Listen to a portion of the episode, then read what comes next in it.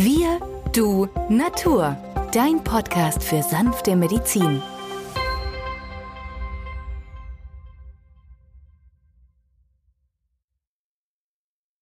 Hallo und herzlich willkommen zu einer neuen Folge von Wir, du, Natur, deinem Podcast für sanfte Medizin. In der heutigen Folge beginnen wir eine neue Serie über die traditionelle chinesische Medizin. Mein Name ist Benjamin Hartlieb, ich bin Osteopath und Heilpraktiker und mit mir am Mikrofon ist der, der Arzt, Biologe und Chemiker Peter Emrich. Hallo Peter. Hallo Benjamin. Peter, wir wurden angeschrieben, ob wir uns nicht etwas näher mit der chinesischen Medizin beschäftigen können. Und da du ja ein ausgewiesener Experte in TCM bist, der traditionellen chinesischen Medizin, wollen wir diesem Hörerwunsch gerne nachkommen und beginnen heute eine kleine Serie, in der wir uns in jeder Folge einem bestimmten Thema oder Element der TCM zuwenden möchten. Peter, die TCM ist ja schon viele hunderte oder tausende von Jahre alt. Was kann man denn in wenigen Sätzen sagen? Was ist der Unterschied zwischen unserer westlichen Medizin und der traditionellen chinesischen Medizin? Nun, Benjamin, die traditionelle chinesische Medizin sieht den Menschen noch eingebettet in die Natur. Das heißt, es sind nur Kräfte, das Yin, das Yang, das Plus, das Minus, was wir sagen können, zu viel, zu wenig. Und das sehen wir auch. Mal hat der Mond eine Fülle, mal hat der Mond weniger Fülle. Das beobachten wir im Weltenreich heute noch. Äh, die Sterne, die wandern, diese Gestirne, die auch unseren Seefahren früher schon immer den Weg gewiesen haben, wo muss ich denn hinfahren? Äh, die Vögel orientieren sich an irgendwelchen Magnetfeldern der Erde, auch die Fische. All das ist lange erforscht und bekannt und verankert in der chinesischen Medizin ist die Tatsache, dass dort auf diese Energie, die wir in der westlichen Medizin nicht kennen, weil wir sie nicht messen können, und diese Energie, die Lebenskraft, die vis vitalis, wie sie auch schon Hippokrates vor zweieinhalbtausend Jahre erwähnte, ist in der modernen Medizin, so wie sie an der Universität gelehrt wird, verschwunden. Trotzdem muss sie da sein. Bei jedem ist ja klar, zwischen einem, der lebendig ist, der hat Energie und einem, der tot ist. Der bewegt sich nicht mehr, der hat keine Energie mehr, der ist im schlichtweg gesagt funktionsunfähig abgestorben, tot. Und da haben die Chinesen sich überlegt, ja, wie ist es denn mit dieser Energie und fanden heraus, dass alle zwei Stunden diese Vis Vitalis oder das Qi, wie der Chinese es nennt, von einem Organsystem zum anderen weitergegeben wird. So. Und die Mitte, die, das Zentrum allem ist in der chinesischen Medizin mittels Pankreas und dem Magen zugeordnet. Das ist also eine starke Mitte, der Garant, dass alles im Gleichgewicht ist. Wie einem Brett, wo die Kugeln drauf sind, das harmonisch irgendwo ruht. Schub sich irgendwas an, wie ein Perpetuum mobile, dann bewegt sich alles. Und das ist auch hier so. Ich gebe einen kleinen Impuls und plötzlich kommt etwas wieder ins Gleichgewicht oder es kippt, wenn zu viel Energie oder zu wenig Energie da ist. Betrachten wir jetzt den Herbst, das ist sehr schön, gerade mit Mills Marken und ähm, dem Thema des Energies, Aufbau oder eine starke Mitte zu etablieren dass dieses dazu führt, dass ich unbeschadet durch diese kalte Jahreszeit komme, wo Winde von außen kommen. Dieser Wind in der chinesischen Medizin gibt es den Begriff des kalten Windes, des eingedrungenen Windes, die Kälte, die in den Körper hineintritt. Das spürt ja jeder, wenn er zu lang jetzt irgendwo in der kalten Jahreszeit auf einer Bank sitzt und die Bank ist kalt, diese Kälte geht über die Pobacke, über den Oberschenkel, über den Rücken in den Körper hinein und am nächsten Morgen, wenn es sehr viel Energie, nämlich kalte Energie ist, die in den Körper reingegangen ist, ist er krank. Er hat dann das Immunsystem sozusagen geschwächt.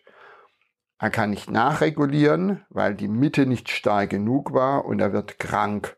Und dieses Phänomen können wir trotz der ganzen Labordiagnostik, dem Röntgenapparat, dem CT, also Computertomographie, Gehirnmessungen, EKG, all das, was wir heute in der etablierten Medizin haben, nicht nachweisen, dass in diesem Organismus kalte Energie eingedrungen ist. Das ist das Faszinierende.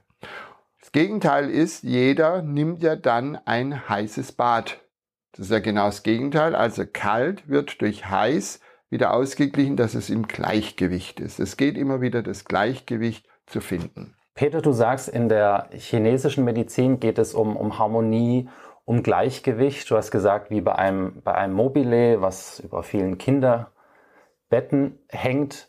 Oder in der TCM, die meisten kennen ja dieses berühmte Bild oder Grafik aus Schwarz und Weiß, was sich harmonisch ineinander wiederfindet durch einen weißen und schwarzen Punkt, die sogenannte Monade. Wenn wir nun dieses Gleichgewicht anwenden auf den Herbst, den du gerade erwähnt hast, würde es doch bedeuten, dass wir diese eingedrungene Kälte durch entsprechende Wärme dann ausgleichen, oder? Genau, Benjamin. Die Wärme ist das Gegenteil zur Kälte. So, und das müssen wir jetzt rechtzeitig anwenden. Also Menschen, die beispielsweise jetzt, wenn schon die Temperatur vom Sommer von 25 Grad runterging auf 7 oder 8 Grad am Tag und vielleicht nachts sogar schon Frost gab, haben sie kalte Füße. Genau diesen Menschen sage ich, stärkt eure Energie durch Anwendung von Ingwer. Der Ingwer erwärmt, ohne zu erhitzen. Pfeffer erhitzt, deswegen dürfen wir nicht zu viel Pfeffer nehmen, dann werden wir krank. Aber der Ingwer hat eine Harmonie, dass er A, die Mitte stärkt und zeitgleich aber auch den Energiefluss am Laufen hält und warme Füße macht. Und das ist zum Beispiel die Ernährung. Die Ernährung in der traditionell chinesischen Medizin hat eine große Bedeutung. Viele von uns kennen immer nur die Akupunktur und meinen, das wäre traditionell chinesische Medizin. Das ist aber nur ein ganz, ganz kleiner Teil von dem, was die chinesische Medizin bietet. Wir hatten das sicherlich auch im westlichen Bereich auch von Hippokrates, aber durch den großen Brand der Bibliothek in Alexandria ist sicherlich sehr vieles verloren gegangen. Und Heute gilt ja nur das, was ich messen, was ich wägen kann. Ähm, das hat dann Bedeutung und das ist leider schade, denn der Mensch ist ein nicht wegbares Wesen, vor allem wenn man seinen Gemütszustand betrachtet. Auch den können wir nicht mit irgendeiner Maschine bestimmen. Nur aus dem ärztlichen Gespräch lässt ableiten, ist er jetzt traurig oder ist er überschwänglich, überdreht, voller Freude oder hat er eine andere Störung, die psychisch vielleicht ihre Ursache finden lässt. Das heißt also, all diese Dinge können wir nicht messen mit irgendwelchen etablierten Gerätschaften. Und umso mehr habe ich Spaß an der chinesischen Medizin, denn sie hilft auch in dem Bereich von Europa oder weltweit das Gleichgewicht wieder zu finden. Und das gilt es, den Energiehaushalt auszubalancieren. Wenn also jemand zu einem chinesischen Arzt geht oder zu einem Therapeuten, der traditionelle chinesische Medizin anwendet, wie wird dann dort ganz allgemein die Diagnostik gemacht? Du sagst, naja, wenn's, wenn der Mensch Kälte empfindet, dann wird Wärme gegeben, es wird Harmonie angestrebt. Aber ist es dann so, dass ein Arzt für traditionelle chinesische Medizin auf die Schilderungen des Patienten angewiesen ist? Was er erzählt, wie er es empfindet, seine Symptome, ähnlich der Homöopathie oder wie wendet der TCM-Kundige noch weitere diagnostische Maßnahmen an? In der traditionell chinesischen Medizin wird natürlich die Pulsdiagnose in den Vordergrund gestellt, denn daraus lässt sich leicht ableiten, ob er eine Fülle oder eine Leere hat und in welchem Organsystem diese vorliegt. Auch für uns Europäer sehr, sehr schwer zu lernen. Deswegen finde ich, dass wir mal mit dem Thema Milz, Milzmarken heute beginnen wollen. Dieser Zustand ist an der Zunge abzulesen. Wer morgens aufwacht und mal beim Zähneputzen sich die Zunge im Spiegel betrachtet und findet am Zungenrand solche Zahneindellungen, das heißt, die Zunge ist größer als der Kiefer zulässt, das heißt, die Zähne drücken gegen die Zunge und das ist letztendlich das Bild für eine Milzschwäche. Und diese Milchschwäche kann nun nach chinesischer Philosophie durch bestimmte Nahrungsmittel, durch bestimmte Verhaltensweisen ausbalanciert werden. Und wenn das der Patient richtig umsetzt, dann wird dieser Zahneindruck immer weniger und irgendwann hat er eine völlig normale Zunge, die keine Eindellung am Zungenrand mehr aufweist. Auch der Belag auf der Zunge hat eine große Bedeutung, aber dazu werden wir in den nächsten Folgen viel mehr erfahren. Also der TCM-Kundige nutzt die Zungendiagnostik, sind Beläge auf der Zunge, gibt es Abdrücke auf der Zunge, die Pulsdiagnostik, wie stark oder wie schwach ist der Puls des Patienten. Er achtet auf die Schilderungen der Symptome, das allgemeine Erscheinungsbild des Patienten. Und wenn es nun darum geht, um bei unserem Beispiel zu bleiben, das Ungleichgewicht zwischen Kälte und Wärme, zwischen Fülle und Leere, welche Rolle spielen hier Maßnahmen, die manche vielleicht, die schon mal Akupunktur bekommen hatten, ähm, kennen? Dort gibt es die Moxa-Anwendungen. Worum handelt es sich dabei? Kannst du das einordnen, Peter?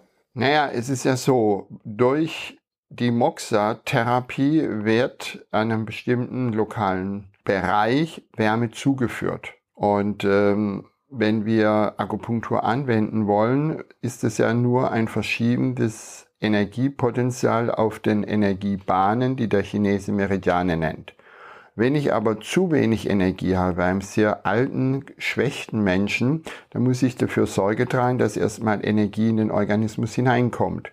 Und dazu dient die Moxa-Therapie, dass ich nun bestimmte Energien überhaupt zur Verfügung stelle, die dann im Rahmen der Akupunkturbehandlung dann optimiert werden sollen. In der Akupunktur gibt es verschiedene Stichrichtungen, einmal senkrecht oder im Verlauf des Meridians oder gegen den Verlauf des Meridians. Und das eine stärkt und das andere schwächt die Energie. Also wenn ich irgendwo eine Fülle habe, steche ich den Punkt beispielsweise auf dem Lebermeridian gegen den Verlauf der Energiebahn, so dass es zum Bremsen kommt. Habe ich irgendwo eine Schwäche, dann tonisiere ich das Ganze in Stichrichtung des Verlaufs. Das heißt also, bei Moxa handelt es sich um Beifuß, der gepresst ist, der angezündet wird und dann auf die entsprechende Energieleitbahn erstmal die notwendige Energie zur Verfügung stellt. Man kann auch mit Moxa-Zigarren arbeiten, entlang von den Meridianen Dort versuche ich beispielsweise einen Energieaufbau zu erzielen. Es geht immer nur darum, das Gleichgewicht wiederzufinden und diese Vorgehensweise ist grundlegend notwendig, denn wo keine Energie ist, kann ich keine Energie verteilen. Also wäre bei einem Kältezustand dann gekochte und warme Kost, das heißt ähm, Nahrungsmittel, viel geeigneter als gekühlte und kalte Speisen? Genau, Benjamin.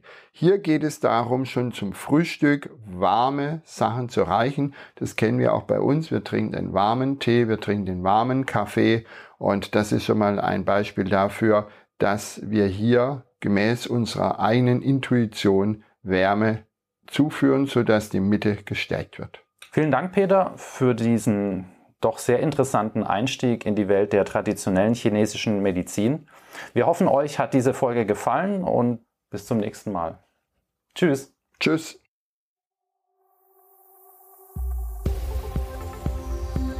Wenn dir dieser Podcast gefallen hat, freuen wir uns über deine positive Bewertung. Damit hilfst du uns, diesen Podcast bekannter zu machen.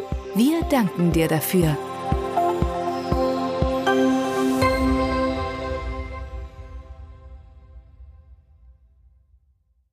Der folgende Hinweis ist uns wichtig. Alle hier vorgestellten Informationen können nur einen allgemeinen Charakter haben. Sie ersetzen nicht die fachkundige Untersuchung und Behandlung durch deinen Arzt. Bitte wende dich bei anhaltenden Beschwerden an den Arzt deines Vertrauens. Nur auf diesem Wege kann die geeignete Therapie für dich gefunden werden.